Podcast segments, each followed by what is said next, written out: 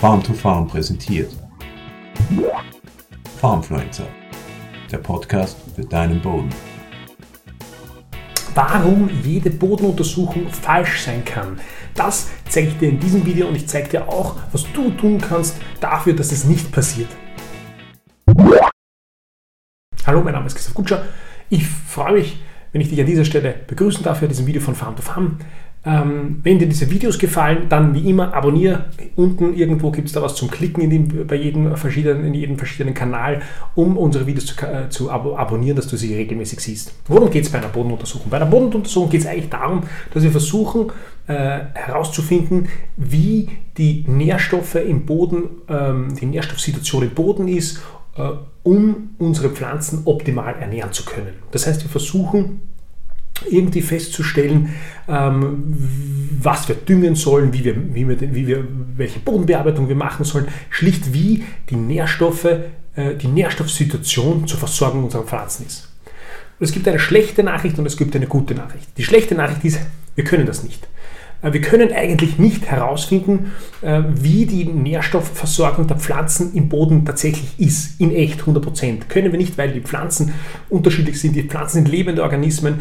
Alle Pflanzen sind unterschiedlich, die verschiedenen Kulturen sind unterschiedlich, die Mikroorganismen im Boden sind unterschiedlich und auch die haben einen Einfluss auf den Nährstoffhaushalt. Nährstoffe sind also auch die Chemie im Boden ist also ständig in Bewegung und es ist technisch noch nicht möglich, wirklich genau herauszufinden, wie die Nährstoffe, äh, wie die Nährstoffversorgung der Pflanzen exakt im Boden ähm, abläuft.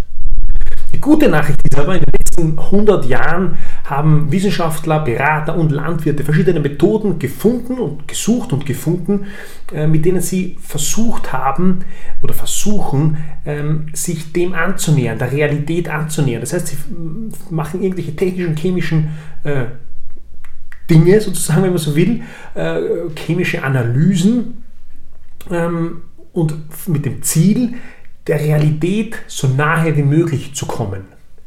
Der Punkt ist aber, und das ist ganz, ganz, eine ganz, ganz zentrale Erkenntnis für mich immer gewesen, ähm, zu verstehen, eine Bodenuntersuchung, die simuliert die Realität. Eine Bodenuntersuchung ist ein Modell.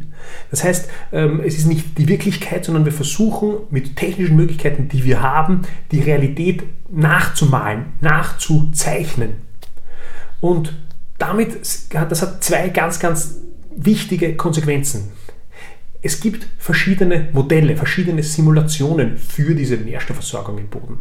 Und es gibt einfachere Modelle, wenn man so will. Das ist zum Beispiel die klassische CAL-Methode.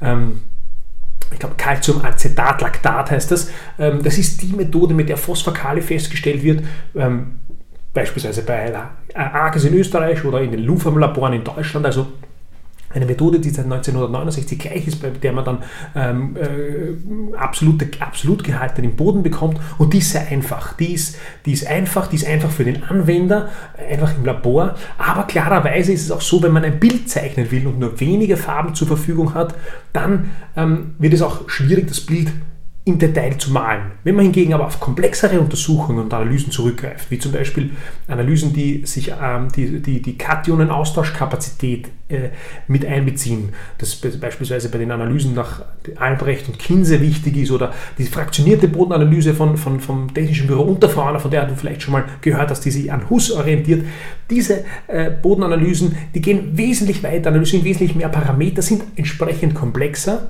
und können so sozusagen mit mehr Farben, das Bild malen, äh, simulieren die Realität im Boden. Aber das Zentrale ist, nichts davon ist falsch und nichts davon ist richtig von diesen Modellen, weil es sind letztlich nur Modelle, wie wir eben die Realität im Boden versuchen abzubilden.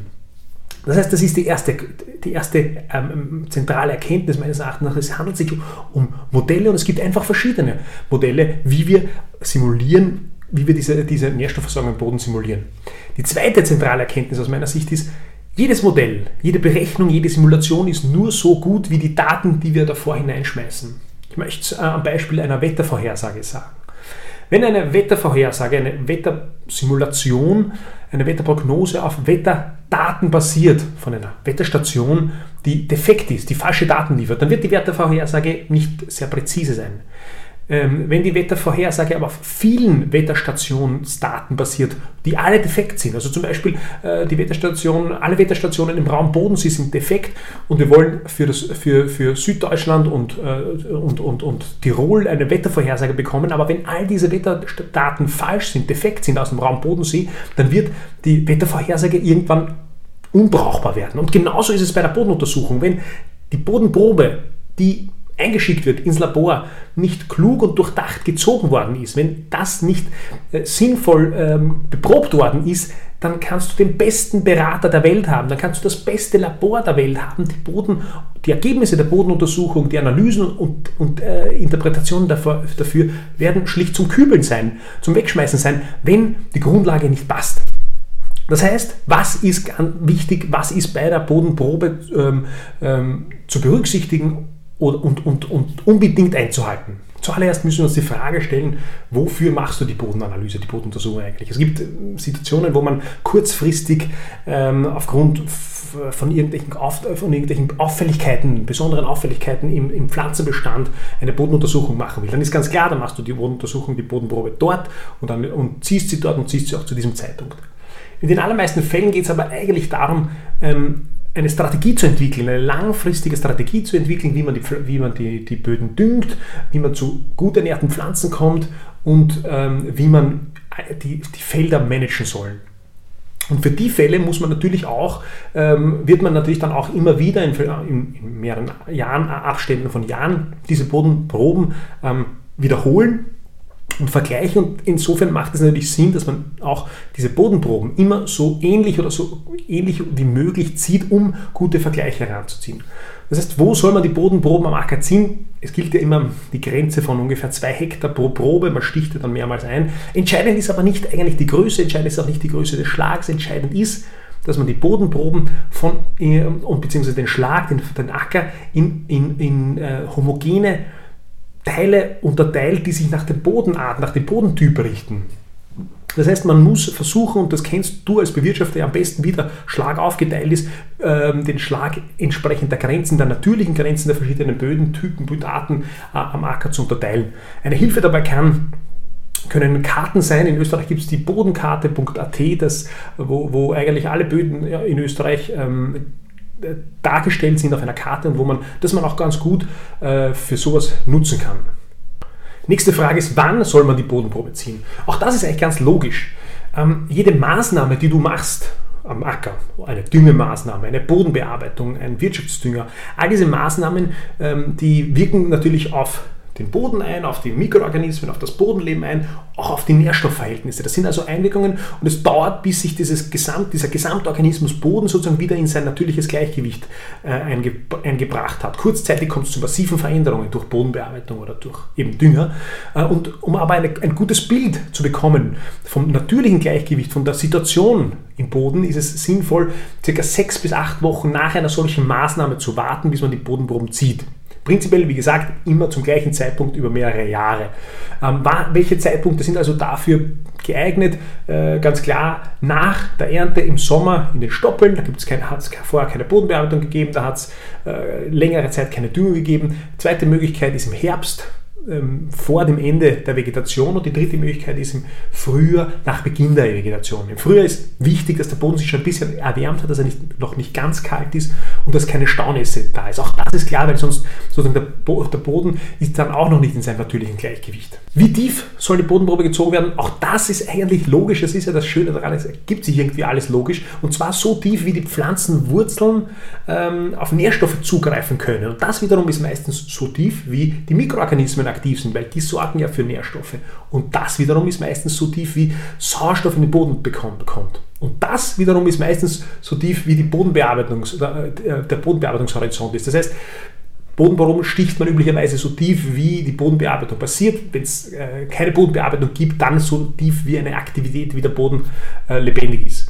Womit soll man nun diese Bodenproben stechen? Das ist im Prinzip egal. Es gibt diese Bodenprober, diese geschlitzten Rohre. Es gibt, man kann es genauso aber auch mit Spaten machen. Wichtig ist, dass man sich an den zuvor genannten ähm, Bedingungen hält, dass man das äh, sauber und ordentlich macht.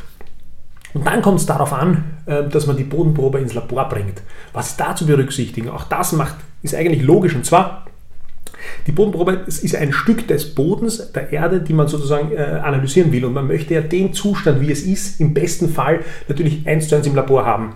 Das heißt, wenn es nicht sofort geht, dann sollte man berücksichtigen, dass die Bodenprobe nicht warm wird, nicht feucht wird und nicht zu viel Sauerstoff bekommt, weil das, diese drei Faktoren die Aktivität der Mikroorganismen im Boden ähm, steigern, ähm, erhöhen und diese Mikroorganismen verändern natürlich dann die Nährstoffsituation im Boden und dann ist auch wieder die Bodenprobe nichts mehr wert, wenn sozusagen der Boden aktiv, die, der Boden aktiv wurde und das Bild, das man eigentlich zeichnen wollte, verschoben worden ist. Und dann kommt es natürlich auf die Frage an, in welches Labor soll ich nun diese Bodenprobe schicken? Und weil das Video jetzt schon so fortgeschritten ist, schon lang, so lang ist, ähm, mache ich das in einem separaten Video.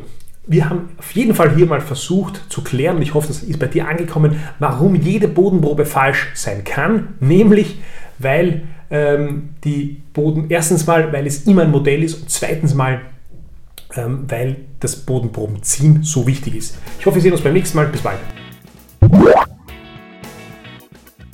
Farmfluencer, der Podcast für deinen Boden.